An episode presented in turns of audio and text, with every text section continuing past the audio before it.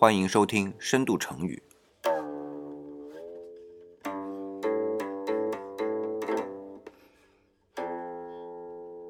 我是理想。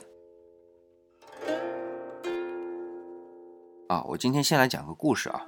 这个故事呢是讲一位建筑设计师的，他呢接到一个园区的建筑群的这么个设计项目啊。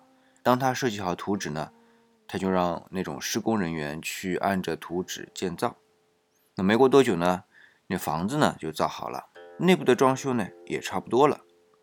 那我们都知道啊，一幢幢的建筑群之间是要有通道的，可是通道呢，设计师就没设计。那施工人员就问他了，那怎么办呢？你倒是给个说法呀。设计师就说这样吧，你呢就在中间全部给我铺上草皮。那施工人员想了一想。好吧，就照你做吧，也挺好看的。那铺完之后呢，就是绿油油的啊。完了之后，不就开始有人入住了吗？那很多人就会在草坪上走来走去。那草坪走多了啊，不就走出很多路了吗？根据这些路的情况呢，这设计师啊，在宽的路上面呢，就铺上了石板儿；在窄的路上面呢，就铺上石子儿。哎，这样呢，路就铺好了。那按照这样的一个路径呢？就受到了园区里面这些工作人员的一致好评。故事呢到这里就讲完了。大家看到标题呢都知道，今天我讲的成语叫顺其自然。那么这个故事呢，就是铺路这一部分啊，这很明显的可以诠释顺其自然。但是我们刚刚想啊，真的情况会是这个样子吗？一个园区它招商肯定不可能所有的人都来的，所以当你铺上草坪开始走路的时候，一定不会是最完美的。甚至人多的时候，把整块草坪都踏秃的情况不是没可能。所以呢，这个故事想想就好了，真实的执行起来其实挺难的。那么，我们如果真要把这个故事去跟顺其自然联系在一起呢，最多啊也就这么一种理解，就是让他去该怎么样怎么样。这好像呢也是通常我们理解的顺其自然的意思嘛。不过呢，这是一种比较颓废的理解。我觉得啊，稍微好一点的理解呢，是我看准了这个情况，然后呢，就等它发生了。哎，就比如说啊，我们的拔苗助长或者揠苗助长这个成语，我们发现孩子如果都这样去培养呢，一定不好。那么怎么办呢？那么就让孩子玩呗。啊，玩到他发现，嗯，哪个地方他最感兴趣，那么就着重的从这个地方去培养，那顺着他的意思来，这自然而然的呢，就成才了。这个就是那种我通过机会啊看准孩子的发展，然后呢就等它发生，这样的确就相对积极很多啊。可是我觉得啊，应该还有更积极的顺其自然的一种做法。你比如说啊，我还是说前面的这个设计师的故事。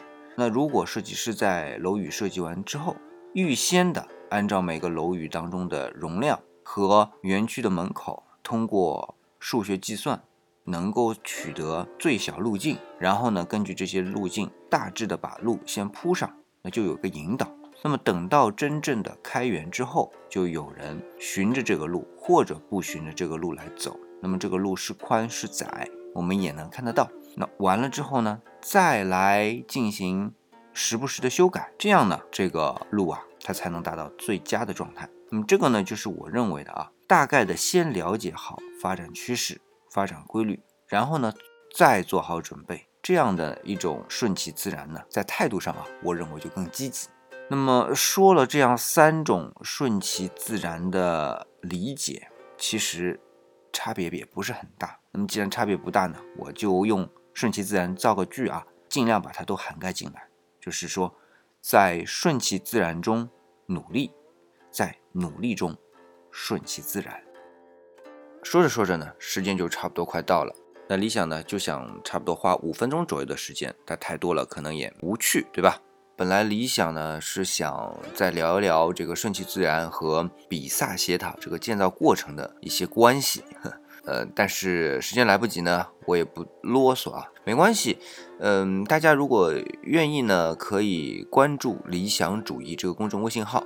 啊，或者更简单的，就是在节目的下方啊，可以看到理想的微信。加理想的微信之后呢，当然更理想说一声啊，呃，是对我们的深度成语感兴趣的，我们呢就把这个公众号的文章啊推给大家。下面对于比萨斜塔的这个建造过程，怎么来体现这个顺其自然的呢？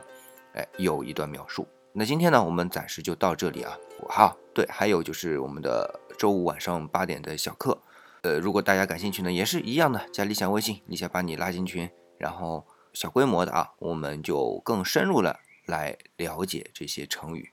那今天呢就暂时到这里我们下周再见。